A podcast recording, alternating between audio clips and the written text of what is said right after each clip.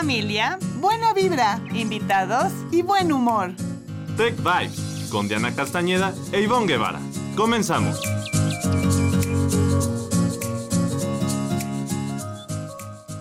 Muy buenas tardes, bienvenidos a un programa más de Tech Vibes que hemos preparado con mucho cariño, con mucho entusiasmo. Y quiero decirles que hoy es un día muy especial porque es el Día de la Bandera. Entonces, pues este programa va a girar un poquito en torno a un tema cívico de símbolos patrios. Así es que, pues, será un programa de mucho conocimiento, aprendizaje, pero también de un programa para visualizar lo importante que es la conciencia de ser buenos ciudadanos. Así es que, ¿cómo ves, Di? Buena tarde. Muy buenas tardes, qué gusto estar otra tarde de miércoles aquí con todas y todos ustedes. De verdad, este, este espacio lo disfrutamos muchísimo. Muchas gracias a todos los que ya se van conectando y nos van, y nos van siguiendo en nuestras redes sociales. Y efectivamente, hoy conmemoramos un día muy especial, el Día de la Bandera. Hace un ratitito tuvimos nuestro acto cívico, muy lindo, muy bonito. Este, y, y, no sé si les pasa, ratito lo vamos a platicar con nuestra invitada de honor que tenemos hoy. Este, cuando has eh, vivido en el, en el extranjero, o, estás fuera de tu país y ves tu bandera, bueno, no importa si es en un partido de fútbol, en las Olimpiadas, en un edificio, en un, eh, en un desfile, este, la piel se te enchina. Entonces, eh, es muy curioso como un símbolo patrio este, hace que, que, te, sientas muy orgulloso de tu país. Así es, a mí ya me tocó una vez estando fuera oír el himno nacional y en la vida pensé que lloraría escuchando el, himno y viendo el asta bandera, cómo iba subiendo la bandera de México.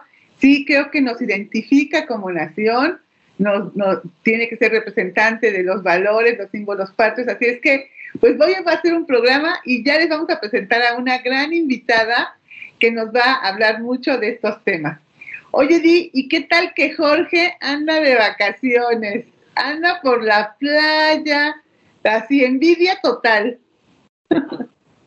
Lo sabemos, muy merecidas sus vacaciones, ha estado trabajando durísimo, sacando notas en Conecta. Y pues bueno, Jorge, un gran saludo donde quiera que estés, perdido en algún barco, no importa, pero que disfrutes mucho estos momentos eh, que son tuyos y de tu familia.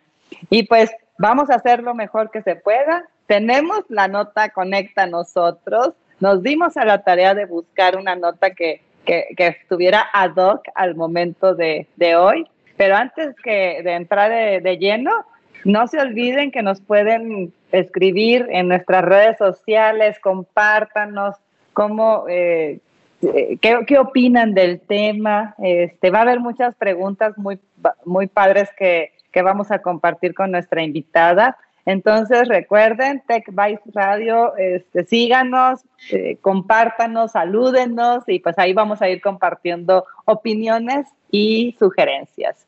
Y pues bueno, ¿qué te parece, Ivoncita? Empezamos. Eh, en la nota conecta que ahorita se las vamos a publicar, el título es Más que verde, blanco y rojo, tres datos curiosos de nuestra bandera. Hace ratito la estábamos eh, eh, leyendo y estábamos comentando y la verdad es que todos los días aprende uno algo.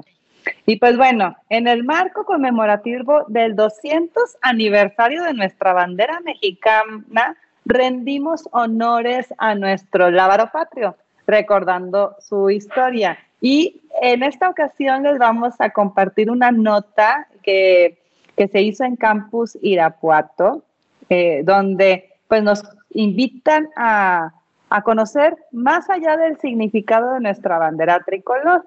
¿Sí? Y eh, el profesor Rubén Moreno de la Escuela de Humanidades y Educación, y que es profesor también de Prepatec en Campus Irapuato, en entrevista para Conecta, eh, nos comparte algunos datos que, quizás son poco conocidos para todos nosotros y son parte de, nuestra identidad. Entonces, eh, el primer dato, fíjense nada más. ¿Se han preguntado por qué la bandera de México e Italia tienen los mismos colores? El profesor Moreno Zavala nos comparte que muchas veces es fácil confundir eh, acerca de quién adoptó los colores primero. Ambos comparten un origen común, fíjense nada más, en los símbolos que se querían representar a través de los colores verde, blanco y rojo. Y, esto lo toman, eh, seguro a ustedes les suena esta, este famoso poema de la Divina Comedia de Dante, donde eh, eh, en este poema captura las tres virtudes teologales de estos tres colores. Entonces, así es como en la Nueva España y en Italia se tenía esta referencia sobre esta narrativa. Entonces, Italia, hogar del Estado papal y pues por consecuencia eh, teniendo una influencia eh, de la religión católica, pues obviamente adapta esta simbología en su bandera. Y pues en el caso de México, eh, Iturbide adapta las virtudes conocidas como fe, que es el color verde, esperanza, que es el color blanco, y caridad, que es el color rojo, que son los tres ideales de su movimiento que sería la independencia, religión e unión. Ese sería el primer dato. Uh, el dato que me toca a mí es el dato número dos y tiene que ver, miren, voy a empezar con esta frase. Bandera que se captura en batalla es una marca de honor para quien la captura. Esto nos comentó nuestro profesor del área de humanidades cuando se refería que los símbolos patrios a veces son utilizados como trofeos de guerra. Y asimismo, nos comentó que en el centenario del inicio de la independencia, países como España y Estados Unidos regresaron banderas al territorio mexicano que fueron capturadas en el periodo de la Guerra de Independencia y de la invasión de Estados Unidos.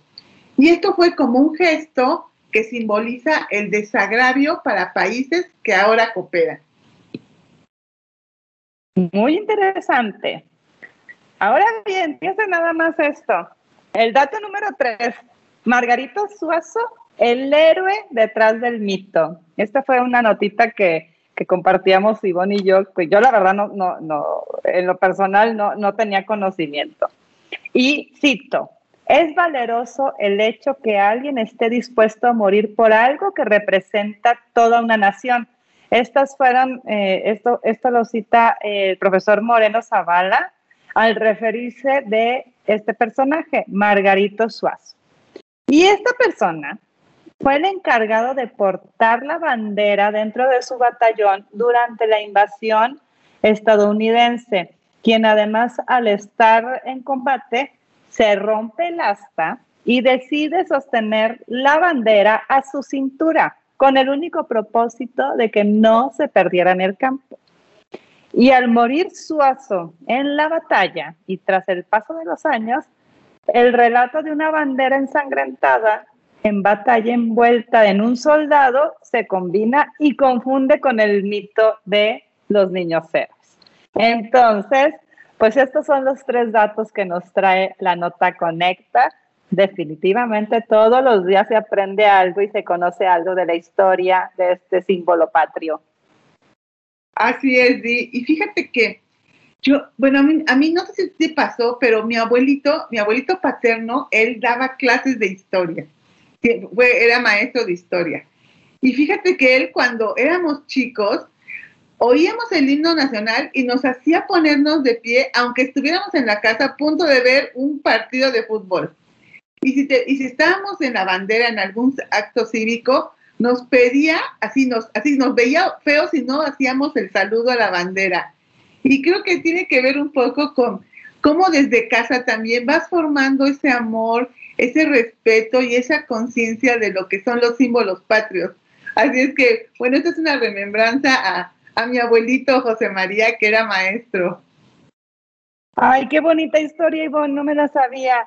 Ay, pues qué padre. La verdad es que, este, haciendo una reflexión bien rápida antes de irnos a corte y regresar con nuestra invitada, este, pues sí, eh, estos, son, estos símbolos son los que nos representan y lo que eh, hace que, que, tengamos este orgullo de ser mexicanos y de querer a nuestro México lindo, que de verdad este, yo siento muchísimo orgullo porque es un país muy rico en, en temas de, naturaleza, en temas de cultura, en temas este, eh, culturales. Entonces, este, e, es, eh, en gastronomía eh, tenemos todos los climas en toda la República Mexicana, paisajes sensacionales y pues su gente, definitivamente su gente, pues es lo que este, hace que este país sea tan hermoso y tenemos que ser eh,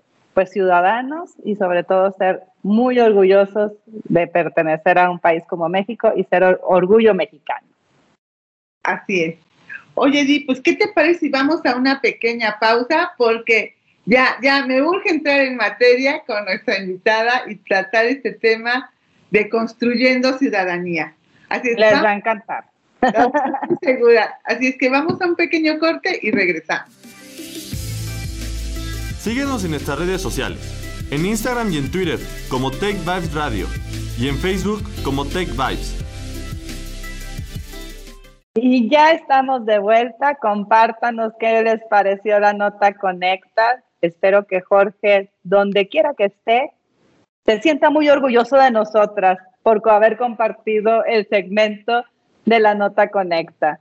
Y pues bueno, ya en materia, yo la verdad estoy muy contenta de que por fin tengamos a, a, Maribel eh, con nosotros, una mujer que considero es sensacional, es una gran influyente experta en temas sociales, experta en temas políticos. De verdad, Maribel Flores, que, está aquí con nosotros, ahorita van a conocerla un poquito más. Bienvenida a TechVice, qué gusto tenerte aquí y seguramente no va a ser la primera vez que estés con nosotros. Al contrario, Diana, muchísimas gracias. Muy buenas tardes a todos y a todas. La verdad es que estoy muy emocionada de estar contigo, con Ivonne, con todo el equipo y bueno, pues emocionada por estar justamente en este día hablando de la patria, hablando de México y por supuesto el papel que todas y todos tenemos en este país. Muchas gracias. No, hombre, al contrario. Ahorita la van a conocer un poco más y déjenme les cuento. Vamos a hacer la dinámica de conocer a nuestro invitado en un minuto. Entonces, Maribel ya aceptó el reto. Pregunta lo primero que se te venga a la cabeza, es lo que vamos a responder. ¿Estamos listos? Lista.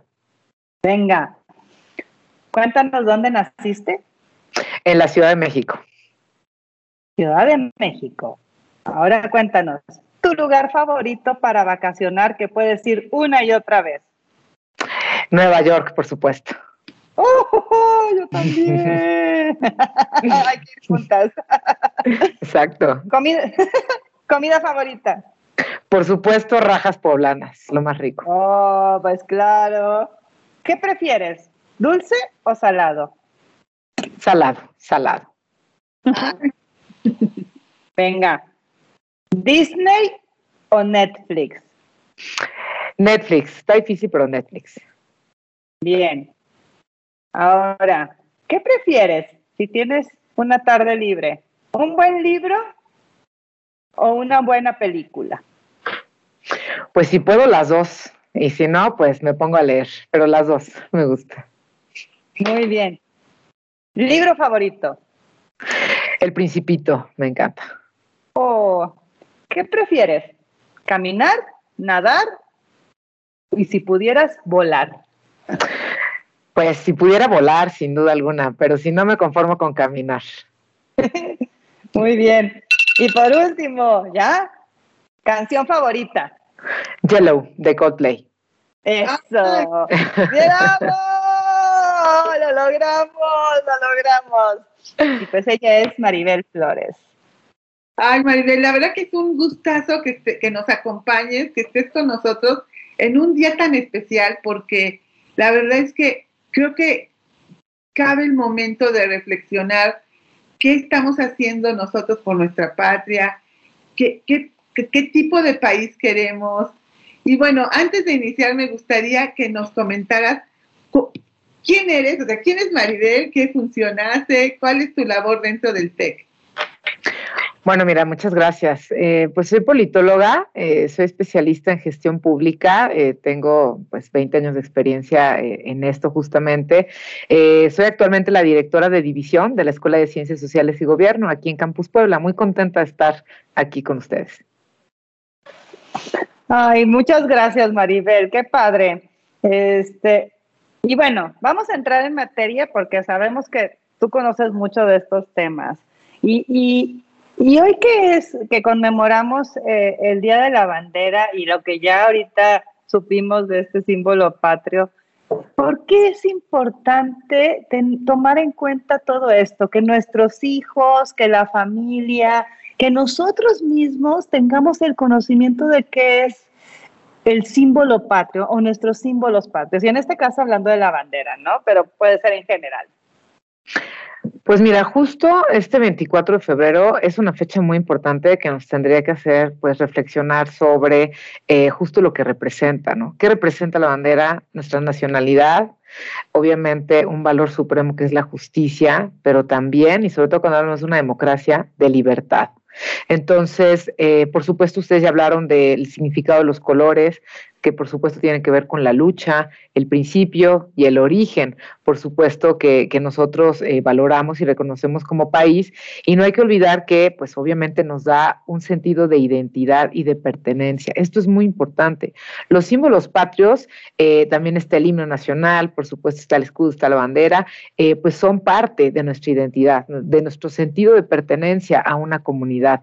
Y en ese sentido, bueno, pues lo que hemos visto desde la presidencia de Lázaro Cárdenas, ¿no? Que ya pues prácticamente se hace un día oficial donde obviamente lo podemos conmemorar y además está establecido en la ley, ¿no? La importancia de eh, también eh, preservar y conservar estos valores, estos principios y estos elementos que nos distinguen como mexicanos, que como bien dijeron ustedes, son motivo de orgullo porque nos sentimos parte de, nos sentimos identificados y también nos reconocemos como una nación libre, soberana que es capaz también de, gobernarse a sí misma y de también generar las bases mínimas de convivencia, ¿no? Creo que eso es bien importante, pero es una responsabilidad de todas y de todos. Oye, Maribel, la verdad que es súper interesante este tema, ¿no? Y, la verdad es que cuando hablamos esto de los símbolos patrios, me viene a la, la mente, ¿qué es esto de la cultura cívica? O sea, porque yo me acuerdo que de chiquitos a mí me tocaron clases de civismo, me tocó que, que estuviera yo, bueno, estuve, yo estudié en una escuela paramilitar, entonces, lo bueno, la día de la bandera era, pero como que había mucho esta cultura y no sé si nos pudieras explicar qué se entiende por cultura cívica. Bueno, mira, la cultura cívica como tal se compone de tres elementos principales, los elementos cognitivos, afectivos y valorativos. ¿Qué significa esto? Tiene que ver con los conocimientos que tenemos de nuestro país, qué tanto conocemos, quiénes somos, de dónde venimos, cómo funciona, por ejemplo, nuestro gobierno, cómo nos relacionamos con el gobierno y cómo nos identificamos como nación, como sociedad. Los elementos afectivos, pues tienen que ver con las emociones, ¿no? Justamente qué tanto apreciamos o no, por ejemplo, la forma en la que somos gobernados, qué tanto apreciamos o no, por ejemplo, el poder establecer normas generales de convivencia o la forma en la que nos vemos como ciudadanos. Y, por ejemplo, ahora que estamos en medio de una pandemia, pues es bien importante también ver cómo socialmente nos comportamos con respecto a los demás, cómo nos responsabilizamos no solamente de nosotros, sino de los demás y cómo también, pues justamente generamos estos afectos o desafectos, ¿no? Entre nosotros y entre el gobierno. Y por último, el valorativo. Por supuesto, también los ciudadanos expresan su opinión, esa es la opinión pública, expresan su opinión sobre cómo estamos y cómo podemos estar o cómo podemos mejorar, ¿no? Por ejemplo, nuestro espacio de convivencia, la forma en la que interactuamos, salir a la calle y ver una calle limpia, transitar y que no haya baches, darnos el paso cuando estamos conduciendo. Eso tiene que ver con educación cívica, ¿no? Entonces, la cultura política tiene que ver con cómo generamos acuerdos sociales o reglas del juego entre nosotros, por supuesto el Estado te lo pone en la Constitución, ¿no? El Estado te pone en la Constitución las reglas del juego y te pone los lineamientos. Pero nosotros con nuestras actitudes culturales elementales podemos generar confianza entre nosotros, que tú confíes en tu vecino, eso es bien importante. Oye vecino, no voy a estar las próximas dos semanas porque tengo que hacer eh, un viaje, etcétera. Te dejo, te dejo las llaves de mi casa te encargo por favor que le des de comer al perro. Eso es bien importante. ¿Por qué? Porque hay lazos de colaboración, de cooperación social, porque hay confianza entre las personas, entre los vecinos, entre la comunidad, para proteger lo que todos apreciamos como nuestro, ¿no? Que ese es el espacio en común. Entonces, eso es un ejemplo muy elemental, pero la realidad es que la confianza es súper importante, sobre todo en la cultura cívica, y pues cuando hablamos de educación, que de hecho todos estamos en esto, en, en la educación, que es súper importante, lo importante es construir valores, prácticas democráticas en una sociedad. Y eso, Ivonne, empieza desde la casa. Ya después platicamos más sobre esto, pero eso empieza en casa. Lo que tú haces o como tú te expresas o como te conduces en el ambiente público, en la vida pública, pues es en buena medida reflejo de lo que ya traes de casa. Me dejaste pensando, Maribel. Eh, fíjate que, este, al igual que Ivonne, pues yo recuerdo mucho estas materias que que, las llevé durante toda la primaria, secundaria, prepa, incluso en la universidad. Y hoy yo no veo tanto, o a lo mejor no se llaman de la misma manera. Este, pero cuéntanos, eh, ¿qué nos toca hacer a cada quien? Eh, desde tu perspectiva, ¿qué, ¿qué, debiéramos de hacer cada uno de nosotros para fomentar y contagiar esta cultura cívica? Pues mira, yo creo que empezaría por la educación. Si yo pensara, por ejemplo, ahora, ¿qué está pasando en nuestro país? Tenemos grandes problemas, ¿no? Tenemos problemas de desigualdad, tenemos problemas de inseguridad, tenemos problemas de discriminación, tenemos problemas de corrupción y, por supuesto, de impunidad. Entonces, es súper importante promover valores que nos definan como una comunidad, pero además, si tú promueves valores, Diana, esos valores, si tú los practicas, se convierten en hábitos. De tal manera que si yo considero que un valor, por ejemplo, la tolerancia, el respeto o la, por ejemplo, la libertad, o la participación en una democracia. Yo los pongo en la práctica, entonces yo estoy tratando de convertirme en una persona tolerante, respetuosa, ¿no? Donde al final estoy poniendo en práctica ese valor que yo quiero destacar en mi vida, en la vida en común, pero que además lo pongo en práctica, soy congruente. Entonces, es muy importante que en ese punto busquemos todas y todos promover valores que nos definan como comunidad. Obviamente tenemos que ser personas íntegras, porque el problema de la corrupción no solamente afecta al gobierno, hay corrupción en los sectores público, privado y social. Si empezamos por promover el valor de la integridad, por ejemplo, sería muy importante que desde la escuela, desde la casa, desde todos nuestros entornos, pudiéramos contribuir a generar un país que fuera menos corrupto, un país que fuera obviamente eh, gobernado y también integrado por una sociedad que promueve la honestidad, la libertad, la participación, la tolerancia, el respeto y esos valores puestos en práctica, por supuesto, que son, eh, digamos, acciones o actitudes que todas y todos podemos procurar. Me quedo, mira, reflexionando mucho lo que comentas, porque yo creo que viene hasta desde lo que hablas en casa, desde el lenguaje, cómo te expresas como papá o mamá de tu país porque eso que tú expresas se está convirtiendo en lo, eh, en lo que van a percibir, la manera que perciben el mundo los niños chiquitos. Por ejemplo, ¿cómo percibe un niño de cuatro años México? Lo percibe con las conversaciones que tiene mamá y papá y los tíos en la mesa de, o cuando platican. Entonces, cuando hablas mal de tu país y te fijas en esas cosas que son, son reales, porque hay muchos problemas, pero si los conviertes al lado positivo de que oigan, este, tenemos que ser más limpios porque la calle está sucia, llevemos una bolsa porque si salimos no se permite, no voy a permitir que nadie tire basura. Entonces creo que desde el lenguaje de cómo haces que tu niño, tu niña perciba el país, empieza esta cultura cívica. Y ya después obviamente los valores, o sea, no puede entrar a casa algo que no sea tuyo. Me acuerdo que había películas, ¿no? De que llegabas con algo robado, o sea, que te habías tomado de tu compañerito la goma. Bueno, al otro día tienes que llegar con la goma y decir, oye, me llevé sin querer tu goma y, o sea, era como, como que era, pues creo que esas, pues, esas cuestiones, si bien tenemos que ver lo que hay fuera, es importante ver lo que está dentro de casa de las conversaciones. Y, obviamente las universidades van a tener un papel, un papel especial, ¿no? ¿Qué, ¿Qué papel tenemos las universidades en esta cultura cívica? Por supuesto, pues yo creo que mira, una de las acciones importantes es como hoy, ¿no? Nunca olvidar lo que somos, de dónde venimos.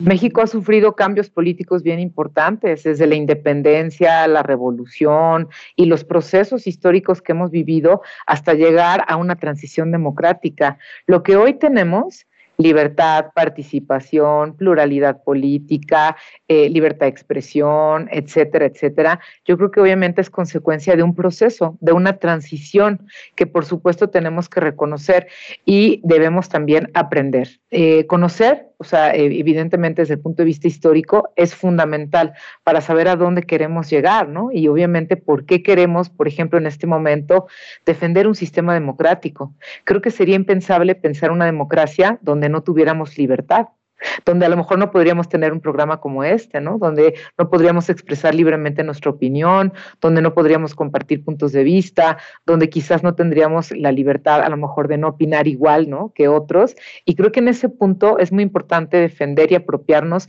de un entorno que en principio debemos conocer. ¿Cuál es el papel de la universidad? Por, por supuesto, promover la educación cívica Promover, eh, por supuesto, el respeto, el honor y el orgullo a estos símbolos patrios que nos identifican como mexicanos y mexicanas, que nos hacen sentir parte de un entorno del cual todas y todos somos corresponsables junto con el gobierno, porque ojo, la democracia no nada más significa vamos a votar el día de la elección y que se encarguen los otros, significa yo me hago corresponsable junto contigo de que funcione mejor mi ciudad, de que funcionen mejor, por ejemplo, los servicios públicos, de que los resultados del gobierno atiendan las necesidades de la mayoría o de toda la población, mejor dicho. Entonces, en ese punto, ¿qué es lo que debe hacer eh, justamente la universidad? Pues promover la educación cívica, nosotros como estudiantes, como profesores, por supuesto, estar informados, por eso es muy importante estar atentos de las noticias. Hoy por hoy estamos sin duda eh, hiperinformados, ¿no? Hiperconectados por las redes sociales, más en la pandemia y demás,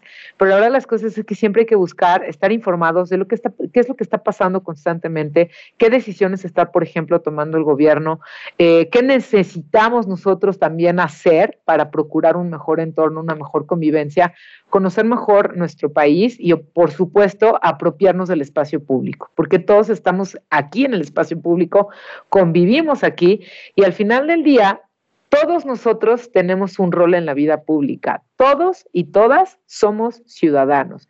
Y esto significa que no solamente tenemos derechos, también tenemos obligaciones, ¿no? Con, nuestro entorno. Entonces, desde la universidad, creo que la construcción de la ciudadanía tiene que ver con, eh, pues, estos elementos que acabo de comentar y que es muy importante promover. ¿Les parece si hacemos un pequeño corte? Y, voy a ligarlo. Yo sé, Maribel, que tú tienes un programa súper padre en, el TEC de Monterrey, en la Escuela de Ciencias Sociales y Gobierno. Yo siempre estoy ahí viendo qué, es lo que, las propuestas que hacen los jóvenes eh, que participan en temas políticos, sociales, culturales, etcétera. Y a ver si regresando nos platicas un poco de lo que es reconstruyendo ciudadanía, ¿vale? Muchas gracias. Regresamos. Cuidarnos es de todos. Por eso, todos los asesores de admisión del TEC de Monterrey estamos listos para que programes tu cita en línea para iniciar o continuar tu proceso de admisión. Contáctanos, estamos listos para apoyarte. Pues ya estamos de regreso y antes de continuar, Quisiera leerte, Maribel, fíjate qué, qué bonito. Este, nos mandan saludos y dice el Centro Escolar Presidente Juan Méndez, qué gusto que esté con nosotros aquí, que es un excelente tema. Isis Morales, un tema fundamental. Eh, Elena Caraza nos manda saludos. Este, Miri, qué gusto saludarte, este, que estés aquí con nosotros. Eh, Andrés, como siempre, muy buenos temas, muchas gracias. Entonces, pues esto es lo que nos van compartiendo nuestro, nuestro querido público que nos acompaña cada miércoles. Sí, la verdad que muchas gracias aquí a Armando del, Centro Escolar Juan N. Méndez en Zacatlán. Qué gusto que nos escuchen allá. También una escuela que imparte muchas cuestiones y valores cívicos. He sido testigo cuando he podido visitarlos. Así es que, oye, pues quedó, quedó ahí un tema, ¿verdad, Di? Que nos platicara de tu programa, ¿sí? Eh, es que sí, fíjate que me acordé ahorita que iba conversando con nosotros estos temas y me acordé de, que ellos tienen también su propio canal digital, este, donde comparten temas súper interesantes, temas de coyuntura. Yo ahí, por ejemplo, pues seguí todo el tema de cuando fueron las elecciones de Estados Unidos, cuando fueron las elecciones de México. No saben entre Maribel y sus alumnos la cobertura que hicieron extraordinaria y, y muchas veces este, el escucharlos este, la información se digiere mucho más eh, fácil. Entonces, si nos cuentas un poquitito de Reconstruyendo Ciudadanía, Maribel. Pues muchas gracias. Mira, este proyecto nace justo entre, en 2014, empieza a arrancar en 2015, y la verdad es que es un proyecto de eh, concientización y participación ciudadana. Y aquí lo conecto con el concepto de ciudadanía. La realidad es que cuando hablamos de ciudadanía, estamos hablando de nuestra membresía, por ejemplo, ¿no? De ser miembro de una comunidad, de ser parte, ¿no? De esta asociación. En segundo lugar, pues nos habla también sobre eh, quién es un ciudadano, quién es una ciudadana. Pero lo más importante, cómo debería ser el ciudadano, cómo debería comportarse el ciudadano y por último, tiene que ver con nuestras prácticas culturales, simbólicas y también con nuestros derechos y obligaciones. Entonces, ¿Cómo nace este proyecto? Nace, de hecho, en un proyecto en un salón de clases. Por eso también me encanta compartir esto con profesores y profesoras, porque desde el salón podemos hacer cambios bien profundos y bien importantes que trascienden en nuestro país. Este proyecto busca generar conciencia a partir de cuatro ejes, cultura política, ciudadanía, ética e innovación. Queremos que los jóvenes detonen proyectos sociales, obviamente con un impacto en sus comunidades, para promover justamente la ciudadanía, la democracia y estos, eh, digamos, estas virtudes cívicas que queremos promover en nuestra ciudadanía. Todos y todas podemos hacer algo por mejorar nuestro entorno y por resolver algún problema social. Entonces, eso se trata, reconstruyendo, generar conciencia evidentemente sobre las problemáticas que tenemos en el país, pero lo más importante, activar la participación, en este caso de las y los jóvenes universitarios, para poder apropiarse del espacio público y proponer propuestas, eh, o bueno, proponer soluciones, mejor dicho, a los problemas que identificaron. Entonces es un proyecto eh, muy lindo, donde desarrollamos justamente una serie de acciones y estrategias, pero al final, sobre todo centrado en este concepto de ciudadanía que acabo de describir, donde lo que nos importa es fortalecer la democracia y los valores democráticos de México. Les vamos a publicar en las redes sociales donde pueden encontrar a Maribel. Cada, cada semana, ¿verdad? Tienes dos o tres, vaya, yo veo súper activos a los chicos y, y de verdad, este, dense la oportunidad de escucharlos. Es maravilloso ver cómo nuestros jóvenes eh, del área de ciencias sociales, incluso hasta han invitado de otras áreas, conversan de estos temas y se apasionan y, y, lo reflexionan y hacen debates. Me encanta verlos. Muchas felicidades por esta iniciativa, Maribel.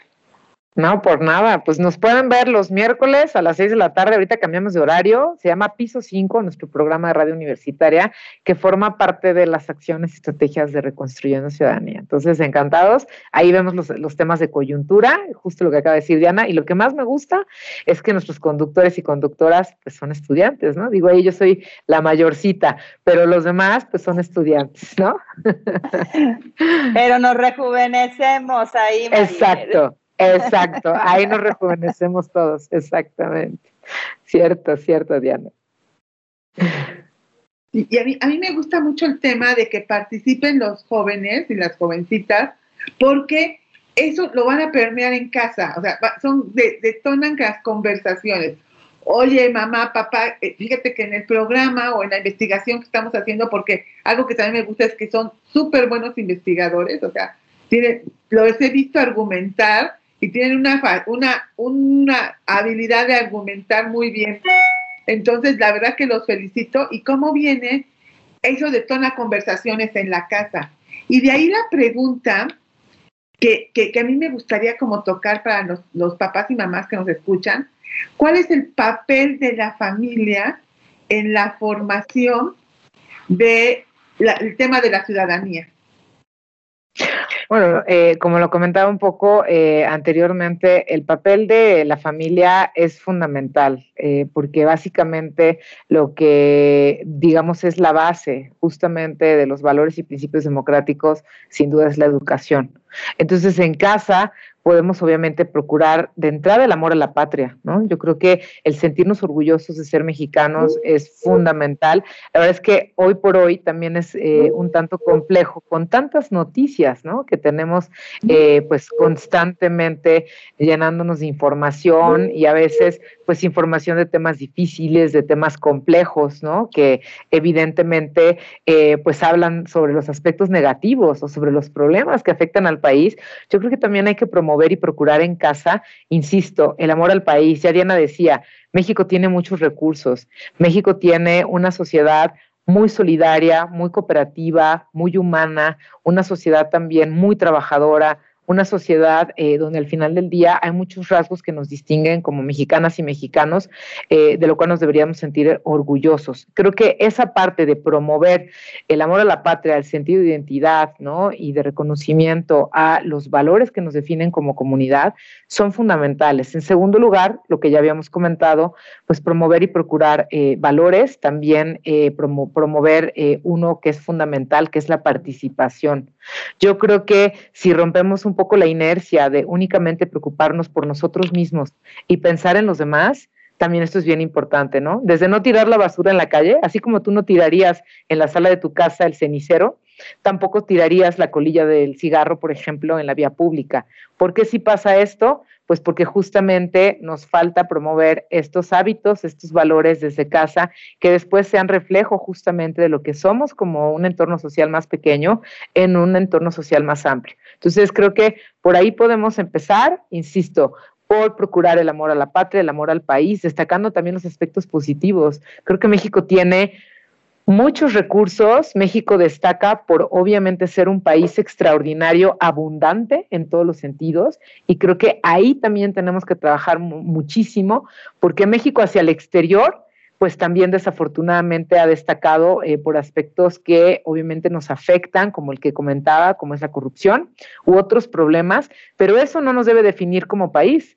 Nosotros definimos qué es lo que queremos ser como país y cómo deberíamos ser las y los ciudadanos en todos los ámbitos para, obviamente, promover un México próspero, un México, por supuesto, eh, que tiene todos los recursos, que es atractivo, que también es divertido, porque tenemos muchos elementos también, ¿no? Somos un destino turístico extraordinario, ¿no? Y tenemos muchos recursos aquí, por ejemplo, para inversión, para estudiar, para viajar, para vivir. Y creo que todos podemos colaborar en ese sentido, pues desde casa, ¿no? Y obviamente, pues al participar, por supuesto, también podemos procurar eh, una mejor calidad, ¿no? De vida para todas y todos. Mira, justo, justo preguntaba Miri en, el, en, en las redes sociales que este, que, cómo podría integrarse de manera sencilla en cada familia el tema de la ciudadanía. Y creo que también lo que tú dices, Maribel, complementa el hecho de que, ¿por qué no promovemos en casa el solucionar problemas de la comunidad? O sea, yo cuando a, tu hijo o hija le dices, oye, vamos a la junta de los vecinos porque el parque está, está como sucio. sucio. Entonces creo que esos temas de participar que ayudan a hacer la conciencia y a veces este, creo que, que eh, los, los chicos aportan ideas que tal vez no se nos habían ocurrido, ¿no? Entonces creo que también es una manera de, ayudar a otros. De, hecho, el TEC de Monterrey premia o, valora más bien todo ese compromiso con la ciudadanía y con eh, la solución de problemas que, ayudan a muchos, ¿no? Es algo que aprecia mucho como institución. Por supuesto, nosotros procuramos mucho la integridad académica, procuramos también como uno de nuestros grandes valores la visión global, por supuesto, y cuidamos siempre, como bien lo decías, tener este atributo, esta característica de ciudadanía transversal en nuestras materias. Entonces, lo que a mí me da mucho gusto es que haya instituciones educativas que tengan en su ADN, como es la nuestra, por supuesto, que tengan en su ADN no solamente formar profesionistas, sino que también formemos ciudadanos y ciudadanas, que estén enterados de cuando hay una elección, que también estén involucrados en su entorno y que busquen mejorarlo. Al final, a todos nos va a corresponder. Y yo empezaría por algo muy elemental, que eso también es resultado de muchos estudios de opinión pública en este tema. Hay que respetar la ley hay que respetar, no pasarse los saltos, no copiar en un examen, hay que respetar las normas mínimas de convivencia, tanto en el entorno público como en un salón de clases. Entonces yo creo que si empezamos en casa, respetando las reglas, todos y todas tenemos reglas en casa, ¿no? Eh, por supuesto, las mamás son las primeras en poner las reglas, pero también eh, evidentemente hay que respetarlas, ¿no? Lo que sigue es que hagamos lo mismo en cualquier entorno donde nos desarrollemos. Exactamente, todo comienza en casita. Y pues bueno, este año, Maribel, eh, creo que es, importante, ¿no? Para la ciudad de Puebla. Eh, este, ¿Qué nos podrías compartir sobre eso y cómo, cómo podemos conversarlo con nuestros adolescentes para que también se interesen mucho eh, en, cuestiones de, de ciudadanía, en que quieran aportar algo benéfico a su entorno, en aportar ese pequeño granito de arena, así como decía Ivonne, oye, pues acompaño a mi mamá a la junta de vecinos a ver qué se me ocurre y, si aporto una idea o dedico mi sábado, pues ya, ya aporté, aunque sea un granito. Entonces, ¿qué viene este año? ¿Cómo lo ves tú? Y luego, sobre todo en estas circunstancias tan particulares. Pues va a ser todo un reto, Diana. Yo creo que aquí todo el mundo se tiene que reinventar. La autoridad electoral, por supuesto, los partidos políticos que van a competir en un entorno inusual, eh, por ejemplo, hacer campaña únicamente a través de una estrategia digital o aérea, como le llamamos este, eh, en el ámbito político, y por supuesto eh, también llamar la atención para que el ciudadano vote. O sea, creo que la ciudadanía en primerísimo lugar lo que tiene como, o sea, tenemos nosotros como obligación y como derecho votar. Eso está contenido en la Constitución. Es nuestro derecho votar, pero también es una obligación. Evidentemente, de nosotros depende cómo se configura el gobierno. ¿Qué hace un ciudadano el día de la elección? Reparte poder. El ciudadano decide en dónde deposita el poder y en dónde deposita la confianza y la responsabilidad de la toma de decisiones. ¿Qué está en juego? Más de 20 mil cargos de elección popular a nivel federal. ¿Qué está en juego? 15 gubernaturas se van a elegir este año. También está en juego el cambio completito de la Cámara de Diputados a nivel federal. ¿Esto qué significa? 500 diputaciones federales se van a elegir. Y por supuesto, ayuntamientos y congresos locales. Es la elección más grande de la historia. Si a ustedes se les hizo grande la del 2018, esta es mucho mayor, mucho mayor lo que está en juego. Por eso es súper importante, porque al elegirse la Cámara de Diputados Federal, pues obviamente al ser el contrapeso, el punto de equilibrio entre el poder que tiene el presidente y el que va a equilibrarse con la Cámara, es muy importante cómo los ciudadanos o las ciudadanas decidan cómo se da esa elección y qué partidos deben ocupar curules, ¿no? Que son las sillas donde se sientan los diputados y las diputadas. Si no hay equilibrio, eso se llama gobierno unificado. Cuando el mismo partido que gobierna a nivel ejecutivo es el mismo partido que tiene la mayoría en el legislativo. Cuando hay diferencias, entonces tenemos gobierno dividido. Muchos años México vivió un gobierno dividido. Claro, porque había más partidos políticos, porque había eh, alianzas, porque había otra forma de, pues, de tener alternativas o pluralidad política. Hoy la oferta política es variada. Hay muchas opciones, va a haber alianzas, etcétera. La primera responsabilidad que tenemos todos y todas, y sobre todo los jóvenes, que por cierto, son los que menos votan, los que menos participan, son los jóvenes. Entonces, como recomendación, papás y mamás, promover el voto entre sus, eh, entre sus hijos, sus hijas. Claro, todos tienen el derecho y la libertad de votar por quien quieran y tampoco nos tienen que decir por quién van a votar. Eso es personal, el voto es secreto. Pero lo que sí es importante es decir, si tú no votas, las decisiones que tome el Congreso son decisiones que pueden durar décadas. Porque si cambian la constitución, eso nos va a afectar por décadas. Entonces tiene un impacto que ahora a lo mejor no lo sientes, pero lo vas a resentir cuando salgas de la universidad, cuando termines de estudiar y cuando tú te tengas que hacer cargo de tu familia, de tu casa, de tu ciudad, etcétera, etcétera. Es muy importante prepararse para eso, ¿no? Hay que decidir, pero antes de decidir, hay que votar.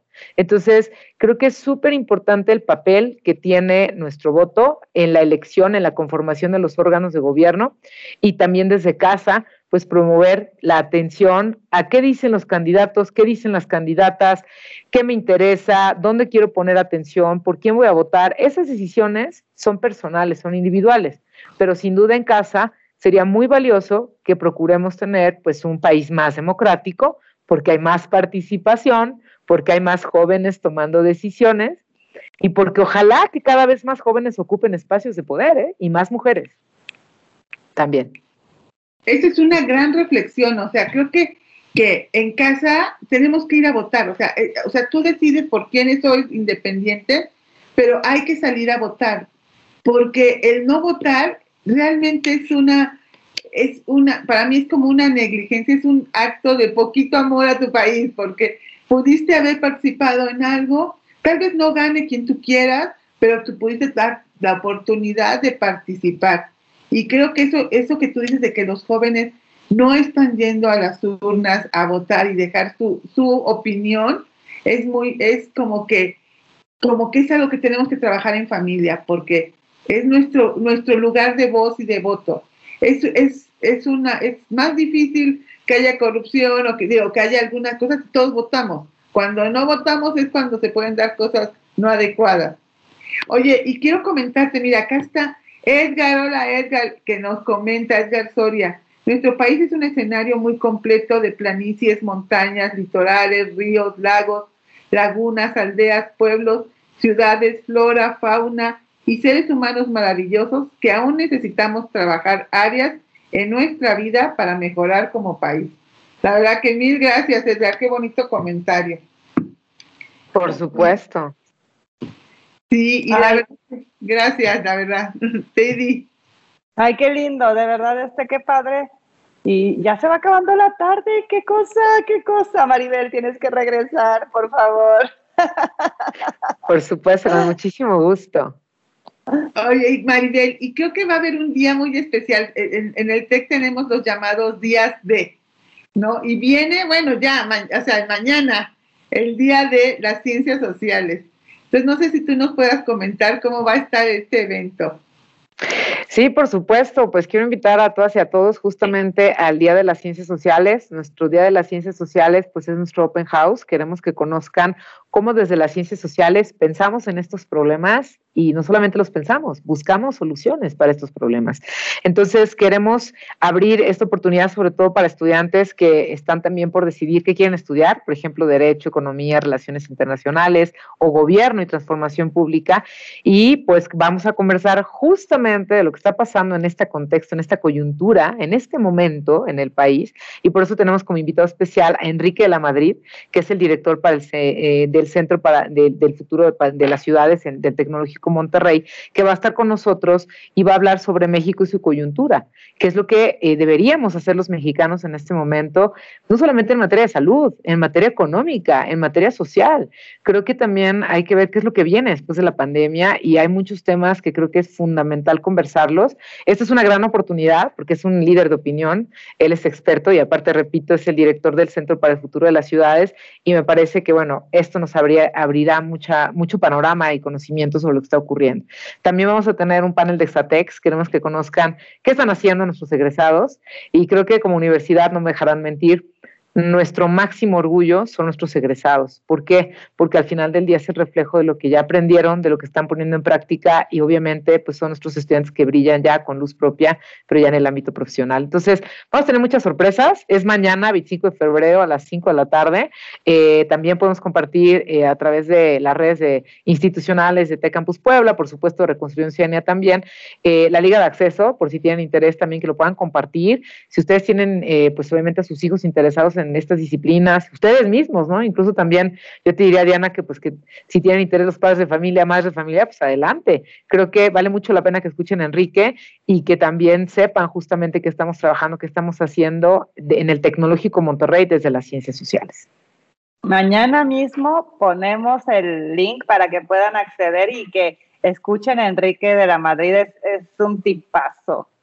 Este, y déjenme compartirles, en la Escuela de Ciencias Sociales conozco a muchos egresados que están haciendo cosas extraordinarias. Yo creo que valdría la pena hacer un programa, Maribel, y que este, incluso a ver si nos podemos conectar con nuestros egresados, porque tenemos chicos que están trabajando en la ONU, que, eh, en Nueva York, tenemos chicos que están en Shanghái, tenemos chicos trabajando en, en, eh, temas de ciencias políticas. Así es, este, de verdad estaba, estaba viendo este, hace poco estaba viendo la, el claustro de Exatec y dices, wow, o sea, chiquitos que conocimos desde prepa, este, y, y, lo curioso es que cómo se van perfilando y cómo, cómo en el TEC de Monterrey, en la Escuela de Ciencias Sociales y Gobierno, los van ayudando a encaminarse a alcanzar sus sueños.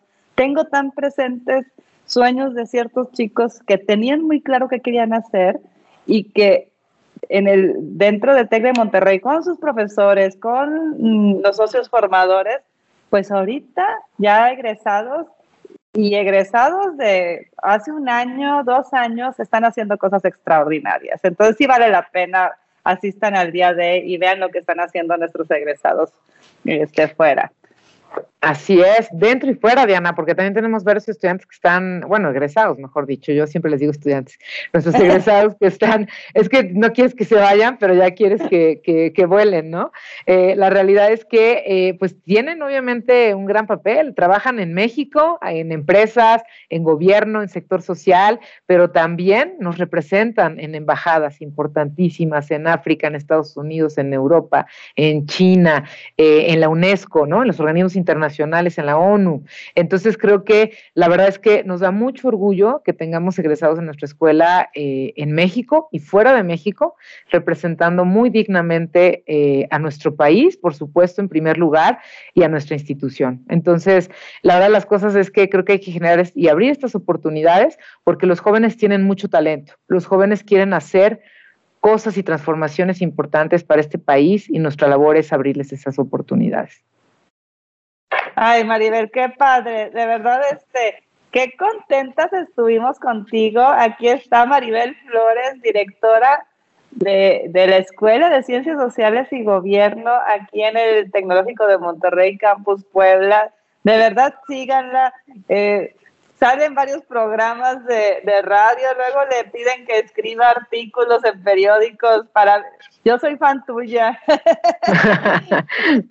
Muchas gracias. Cuando no entiendo, no entiendo un tema político, pues yo corro con Maribel para que me lo explique y, y, nos dé su punto de vista. Pero de verdad fuiste, qué, qué, qué, qué padre tarde, este, y pues seguramente no va a ser la primera vez que estés aquí con nosotros. Muchas gracias, encantada.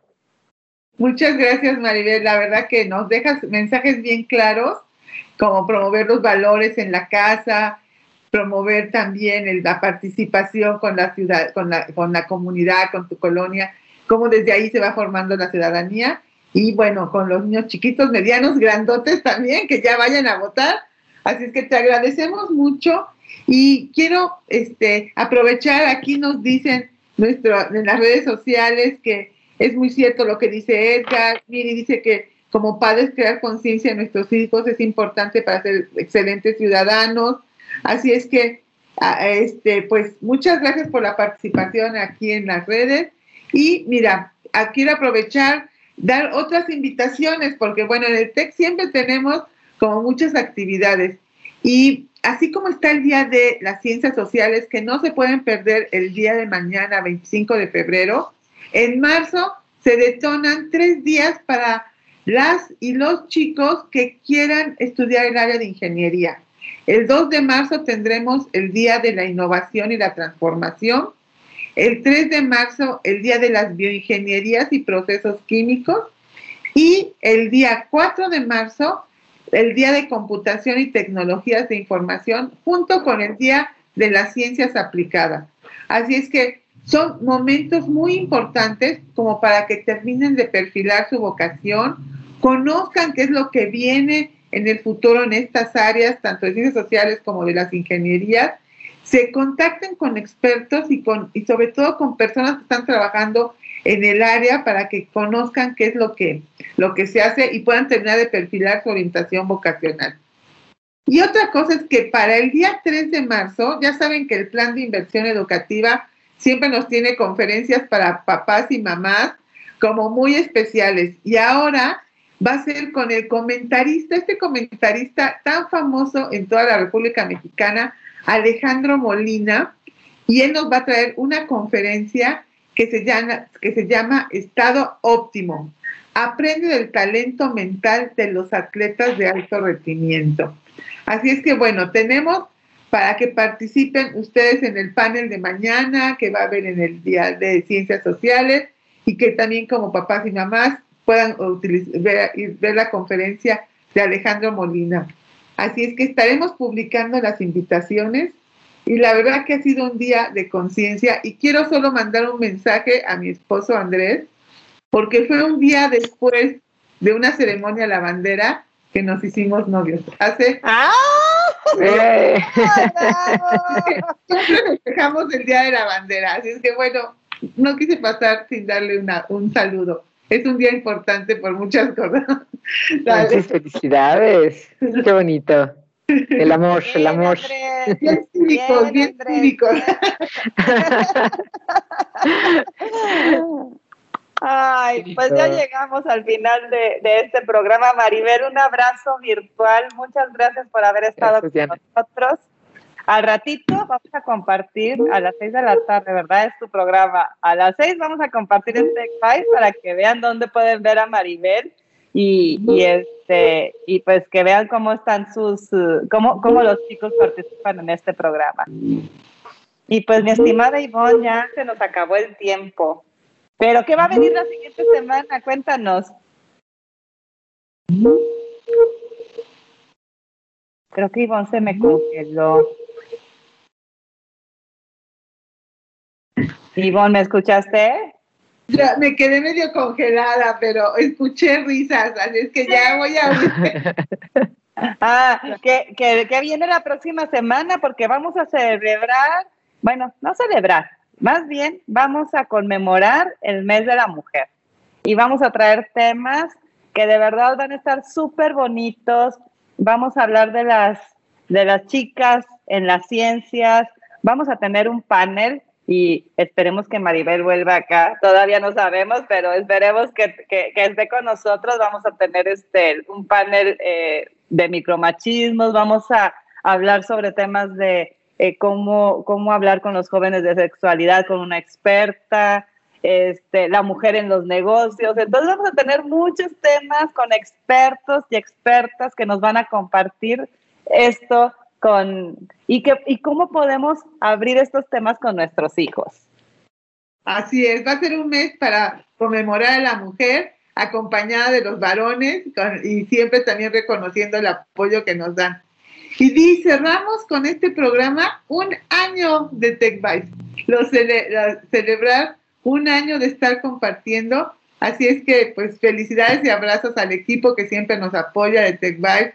Aquí a José Manuel, también a quien es nuestro gran experto Pablo, que nos hace posible salir, a Karina, a Esther. Así es que gracias por un año de estar siempre preparando un programa para compartir con la comunidad. Muchas felicidades. Pues, ¿eh? Gracias.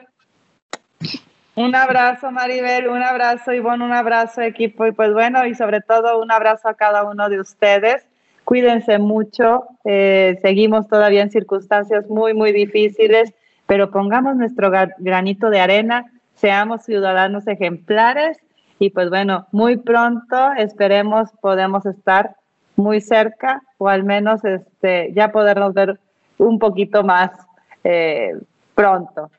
Nos vemos la próxima semana. Que tengan muy bonita tarde. Hasta luego. Hasta luego. Muchas gracias.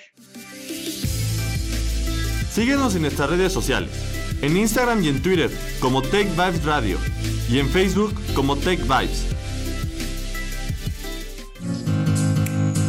Esto fue Tech Vibes. Los esperamos la siguiente semana. Mientras tanto, buena vibra. Este programa es producido por el Tecnológico de Monterrey Campus Puebla. Todos los derechos reservados.